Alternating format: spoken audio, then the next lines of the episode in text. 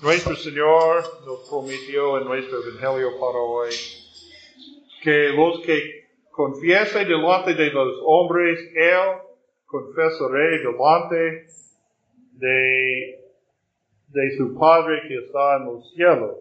También en nuestra epístola para hoy en 1 Timoteo, el apóstol Pablo dijo a Timoteo, te mandó delante de Dios que da vida a todas las cosas y de Jesucristo, que dio testimonio de la buena profesión delante de Poncio Pilato. Es decir, nuestro ejemplo, nuestro Señor nos mandó a confesar delante de los hombres y nuestro ejemplo es nuestro Señor el mismo, que dar, de, dar testimonio de delante de Poncio Pilato como confesamos en el credo. Y dice en Juan 19, tenemos parte, esa es parte del diálogo entre, entre Pilato y Jesucristo. Entonces le dijo Pilato, a mí no me hablas, no sabes que tengo autoridad para crucificarte y que tengo autoridad para soltarte. Respondió Jesús, ninguna autoridad tendrías contra mí, si no te fuese dada de arriba. Por tanto, el que a ti me entregado, mayor pecado tiene. Es decir, uh, Pilato fue el gobernador romano de Palestina, fue un representante del imperio romano antiguo, y dijo a Jesús, mira, estoy, yo tengo poder sobre ti, yo tengo el poder de la vida y la muerte sobre ti, porque no me, respet, no me respetas. Porque uh, Pilato ha dicho a Jesús, tú eres un rey, el Señor dice, tú lo dices, pero yo fui enviado a este mundo para dar testimonio a la verdad. Y, Pilato dice, ¿qué es la verdad? ¿Qué es la verdad? Pilato dice, ¿qué es la verdad? Yo soy, yo tengo el poder sobre ti. Pero el Señor respondió, tú no tienes ningún poder que el Padre no has dado. ¿Quién es el Rey de Reyes? ¿Quién es el soberano del mundo? El Señor, Dios. Dios Padre, también ahora Jesucristo nuestro Señor, el Hijo de Dios. Entonces, el Señor dijo a Pilato, tú no tienes ningún poder. Tú eres, Dios ha entregado a ti el gobierno y tú eres un instrumento de Dios. Tú haces la voluntad de Dios si, si sabes o no sabes. Pilato no tiene ningún interés en la verdad. La verdad que Cristo es el Mesías, no importa a Pilato. ¿Qué importa Pilato? Él quiere evitar una insurrección de los judíos en las calles porque si ocurre, se ocurre, somete él en problemas con el emperador romano. Entonces, eh, Pilato quiere mantener la calma, mantener en un sentido la paz, evitar un, un conflicto y la verdad no importa. Entonces, él, él, por su propia conciencia, sabe, Jesús no hecho nada, pero entregó a Jesús para la crucifixión, uh, para la crucifixión, por su juicio, por el juicio de Pilato. Pero Jesús dar testimonio a Pilato sobre quién es Rey de Reyes y quién es el soberano de todo el mundo. Y dio a sus discípulos en nuestro Evangelio para hoy, no temes el que puede matar el cuerpo, porque el que en este mundo el que puede matar el cuerpo no puede matar el alma, pero Dios tiene el poder para matar, para destruir cuerpo y alma. Dios tiene no solo el poder sobre la vida física, pero también sobre la vida eterna. Entonces debemos temer a Dios primero sobre las autoridades, los poderosos de este mundo. Bueno, en esta temporada de la iglesia celebramos la obra continua del Espíritu Santo después de Pentecostés. En Pentecostés, el Señor derramó sobre toda la iglesia el Espíritu Santo para continuar la obra de Jesucristo en este mundo, para hacer, para bautizar y hacer discípulos de todas las naciones. Y esta es la obra del Espíritu Santo. Esta es la, que la obra del Espíritu Santo continúa en nuestras vidas y en la vida de la iglesia. Celebramos esto en esta temporada. Y para nosotros, la evidencia que la obra del Espíritu Santo continúa en este mundo es la reforma del siglo XVI. Que todo el mundo sabe el día de la reforma en el fin de octubre.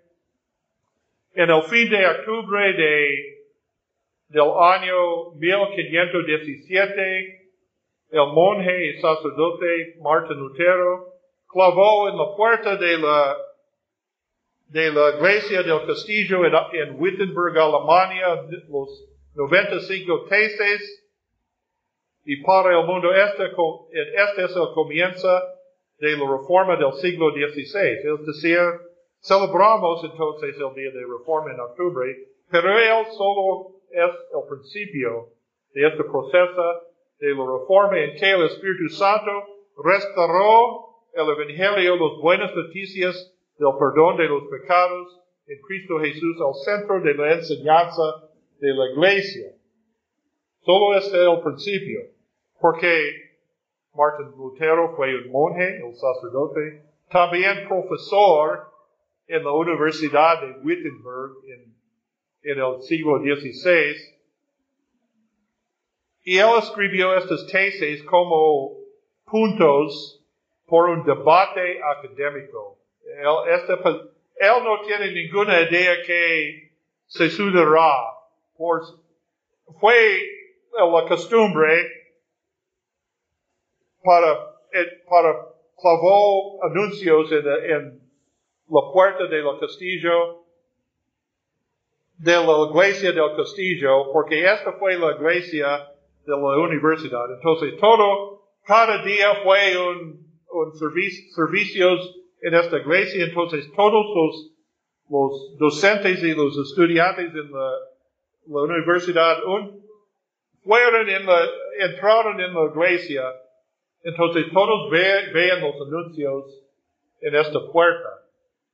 Entonces, de hecho, seis meses antes, Martin Lutero clavó 97 tesis por un otro debate en esta puerta. Pero este fue un debate académico, puntos sobre el purgatorio, las indulgencias y la penitencia y Lutero tomó en serio este contenido de los, uh, de estas tesis. Esto fue importante para él. Pero normalmente, ¿qué ocurrió? ¿Qué consecuencias tiene un debate en el liceo o la universidad por los involucrados? ¿Qué, qué consecuencias? ¿Notas buenas o malas?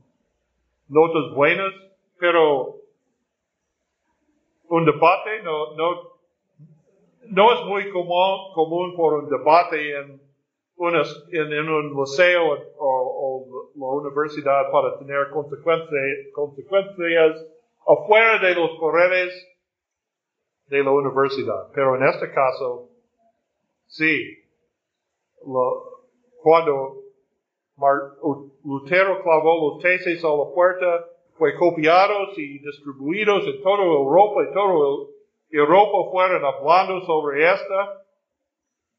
Y comenzó este movimiento, se llama la reforma. Entonces, en esta fecha, celebramos este domingo otro evento en la reforma, la presentación de la confesión de Augsburgo en 1530 en una asamblea en Augsburgo, ciudad Alemania. Y esto es diferente. Este es de, de la profacio de la confesión de Augsburgo. Confesión de fe presentado en Augsburgo por ciertos príncipes y ciudades a su majestad imperial, imperial Carlos V en el año 1530. Carlos V, emperador de Europa, antes, de, antes se convirtió en emperador de toda Europa. Carlos fue Carlos rey de España. Mucha de la historia de la Biblia es tan lejos de nosotros en tiempo y espacio, hacia más dos, dos mil años, otro lado del mundo. Pero esta historia de la reforma es mucho más cerca a nosotros. Carlos fue rey de España. Él fue hijo de Juana de Castilla, también conocida como Juana la Loca, hijo de Fernando y Isabel, los reyes católicos que financiaron los viajes de Cristóbal Colón al otro lado del mundo. Incluso su tercer viaje cuando en 1498 Colón visitó Venezuela. La coro o, o Cumaná, no sé. Coro, es Coro o Cumaná. En mil, Colón visitó la, la, la, tierra de Venezuela en 1498. Entonces, Carlos fue heredero a los, a España, también las colonias de España como Venezuela. Su madre se casó con un hijo de la familia real de Austria, otro país en Europa. Entonces Carlos fue heredero de Austria también. Pero él quiere más, quería más, quiere ser emperador de toda Europa. Entonces busca apoyo por su campaña para ser emperador y encontró apoyo financiero de los, de la familia Welser. Welser una familia de banqueros en Augsburgo, una ciudad en Alemania. Y ellos financiaron la campaña para Carlos a ser emperador y recibieron su premio, su recompensa, Venezuela. Porque Carlos entregó a los, la familia Welser el gobierno de Venezuela con su sede en Maracaibo sobre todo Venezuela por 15 años. Por 15 años, la familia alemana de Welser gobernó a Venezuela por su propia, uh, bien, por su propia ganancia. Pero después de 15 años fue un, uh, perdió el favor del emperador y Carlos V retiró el contrato y Mira denunció los Welsers como luteranos en secreto. Uh, no hay evidencia ellos fueron luteranos, pero él fue, esto fue el denuncio. Entonces los Welsers perdió Venezuela, pero este es el fondo entonces. Carlos V como emperador fue un hombre poderoso, el hombre más poderoso en Europa, pero no en el mundo, en todo el mundo. Él tiene un, uh, su enemigo fue el imperio, el emperador del turco, el, el imperio turca, terco fue una amenaza por el imperio de Carlos. Entonces, en aquel tiempo, los ejércitos de los turcos fueron uh, muy cerca la ciudad de Viena, de Viena, Austria. Uh, Carlos también fue heredero del reino de Austria. Entonces, la, la, Carlos no tiene interés en la verdad tampoco. Dice el libro de Eclesiastes, en este mundo no hay nada nuevo bajo el tiempo. Entonces este emperador no, no, no tiene interés en la verdad de las escrituras, si hay purgatorio o no hay purgatorio. Él tiene la aprobación del Papa en Roma, entonces este es solo él tiene interés. Pero él no quiere divisiones en Europa, quiere una Europa unida en frente de los turcos. Entonces, e, este fue un momento de oportunidad entonces porque Carlos no tiene interés en la verdad, pero quiere la unidad de Europa. Entonces, él fue dispuesto para escuchar estos príncipes de, de norte de Europa, representantes de los países y de las ciudades libres, para escuchar, ellos fueron convencidos de la verdad de la reforma y Carlos fue dispuesto para escuchar. ¿Qué, qué dice usted? ¿Quién creen ustedes? Porque yo quiero unidad en esta, en mi dominio.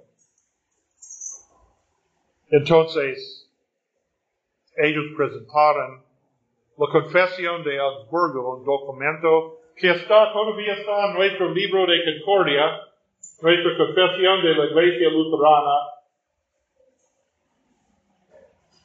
La confesión consiste de 28 artículos o puntos. 21 son declaraciones afirmativas, afirmativas y siete de los errores que rechazamos.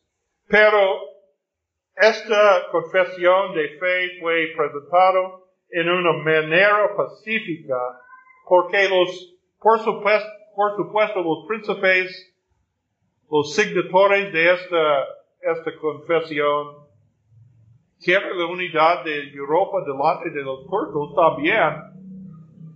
Entonces ellos enfatizaron ¿Qué tenemos en común con la iglesia de Roma?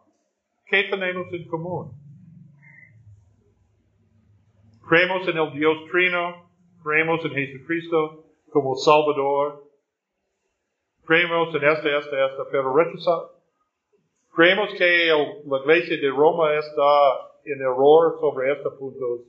La invocación de los santos y la Virgen, las indulgencias, el purgatorio, la misa como sacrificio propiciatorio y otras cosas. Y ellos escribieron en una manera pacífica. Y esta confesión todavía es la, definición de que creemos, confesamos y enseñamos en la iglesia luterana. Pero ellos uh, presentaron a, Carlos V y por supuesto estos hombres, estos príncipes presentaron esta confesión por su propia creencias también como representantes de sus pueblos. Y ellos no tienen ventaja para hacer esto. ¿Qué fue su ventaja para hacer? Oh, sí, sí, señor. Vamos a, no, no debemos cuestionar la autoridad del Papa. Ellos, ellos si ellos hacen esto, todo, todo está bien con el emperador. Pero ellos dicen, debemos confesar que creemos. Y además, el emperador dijo a estos príncipes luteranos, Tú debemos participar en la misa con nosotros y una procesión de Corpus Christi con la hostia en una barra para adorar la hostia en el calle y ellos dicen no, no creemos esto. No creemos en la misa como sacrificio propiciatorio. No creemos que la hostia tienen, uh, el pan tiene propiedades afuera de la Santa Cena. Y además, los príncipes insistieron que al leer esta confesión en voz alta delante del emperador, delante del emperador en voz alta para no solo puede escuchar al emperador, pero todas sus personas afuera de la cámara en los calles pueden oír esta confesión y quién firmó esta confesión. En aquel momento, el emperador tiene el poder, el poder para, para matar, matar a los cuerpos. Pero él toma la oportunidad para escuchar públicamente, para confesar públicamente que creen. Y en este momento, el, el emperador rechazó esta confesión, pero no con violencia en aquel momento. Luego sí, luego sí la guerra, pero en este momento no aceptó esta confesión, pero no le castigó en aquel momento. Pero uno de los príncipes dice, yo quiero perder mi cabeza más que no confesar la fe verdadera. Y él mismo Lutero no fue presente en este momento porque él fue bajo la sentencia de muerte por el emperador. Entonces, por su propia seguridad, ellos no permiten a Lutero asistir esta reunión. Ellos no fueron sacerdotes, ellos no fueron clérigos, ellos solo fueron laicos en su vocación como líderes de su pueblo, confesaron su fe. Y el mismo Lutero entonces dice, este es un cumplimiento de nuestro evangelio para hoy, Mateo 10, a 26 a 33. Por supuesto, no temas los que matan el cuerpo, pero temas el que puede matar el cuerpo y el alma en el infierno. Es Dios, es encima del emperador. Esta es la historia, esta es la historia de la presentación de la confesión de Augsburgo, pero por nosotros también. Este es el ejemplo. Con los 95 tesis, Lutero no anticipó que va a suceder, pero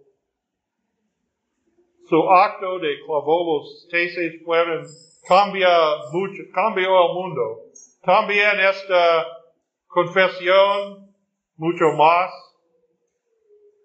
porque ellos, los fermadores, los príncipes, ellos sabían que, que, que que habían haciendo. Ellos saben el emperador tiene el poder para matarlos.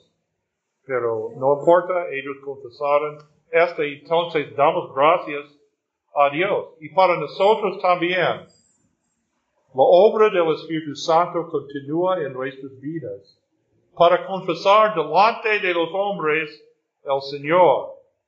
Dice uh, Pablo a Timoteo, en, en nuestra para hoy. Pelea, pelea la buena batalla de la fe, hecha mano de la vida eterna, en la cual asimismo fuiste llamado, habiendo hecho la buena profesión delante de muchos testigos. Eh, ¿De qué está, Pablo está hablando sobre esto? Esta, el bautismo de Timoteo. El, la confesión, la primera confesión cristiana es el bautismo en el nombre del Padre, del Hijo, del Espíritu Santo. Y Timoteo hizo esta confesión delante de muchos testigos. ¿Qué testigos? Padrinos, toda la congregación en aquel momento. ¿Y qué más? Delante también, no solo de los santos en la iglesia en aquel tiempo, también en los santos en el cielo, en la iglesia triunfante y encima de todos, delante de Dios. Hizo una confesión de la fe en el bautismo. En el bautismo, por el, la, el, el Espíritu Santo, hace la fe. Por ayuda del Espíritu Santo, confesamos delante de muchos testigos en el bautismo y continuamos, porque la obra del Espíritu Santo continúa en nosotros, en nuestras vidas. Debemos dar testimonio en nuestras vidas al mundo de nuestra fe en Jesucristo, porque el Espíritu Santo vive dentro de nosotros. Entonces, como Jesús dijo a sus discípulos, vas a declarar el Evangelio desde los azoteos, también nosotros debemos confesar, no solo delante de la iglesia, pero también delante del mundo en converso, y tal vez de los hombres poderosos, ellos que quieren el poder de, en aquel tiempo de la espada, hoy en día de, los armas, Debemos obedecer cuando uh, los, poderes de este mundo dice exigimos una confesión o quiere prohibir nuestro testimonio. Debemos obedecer Dios sobre los hombres. Muchas veces eh, aprendemos en el Nuevo Testamento, debemos respetar los autoridades. Honra al dice Pablo, honra al emperador, ora para los que están en autoridad sobre nosotros, pero en aquel momento debemos obedecer a Dios más que cualquier autoridad humana. Esta es la buena confesión que hizo Jesucristo delante de Poncio Pilato, que creo él que tiene poder sobre Jesucristo. Pero aquí en ahora, todo el mundo, ¿por qué, por qué el mundo recuerda a Poncio Pilato? No, ¿por qué recordamos Poncio Pilato? Porque él está nombrado en el credo que confesamos por causa de Jesucristo. por Poncio Pilato, no, no importa este hombre, este hombre es loco, ¿eh? no. Quiero salvar mi vida, entonces entregar a ellos a la crucifixión. Pero por la crucifixión, todo el mundo sabe el nombre de Jesucristo como Rey de Reyes. Y solo recuerda, recordamos Poncio Pilato porque Poncio Pilato fue el instrumento de Dios para para lograr la, voluntad de Dios por Jesucristo. Entonces, ¿quién, ¿quién tiene más poder que Poncio Pilato? Claramente Jesucristo. Entonces, confesamos Jesucristo para nosotros como Cristo es soberano, rey de reyes y señor de señores, y el único tiene inmortalidad que habita en luz inaccesible, a quien ninguno de los hombres ha visto ni puede ver, el cual sea la honra y el imperio eterno. Y vivimos en la esperanza que Cristo venga en gloria. cuando Cristo venga en gloria, tenemos la recompensa de la vida eterna. Somos, vivimos en esta esperanza. Si confesamos el Señor ahora, Él, en aquel tiempo, en el día de juicio, cuando todos deben dar cuenta de sus vidas delante del trono de Dios, ¿quién será nuestro abogado si confesamos Cristo ahora, en este momento? Jesucristo confesaré, nos confesaré delante del Padre Todopoderoso. Esta es advertencia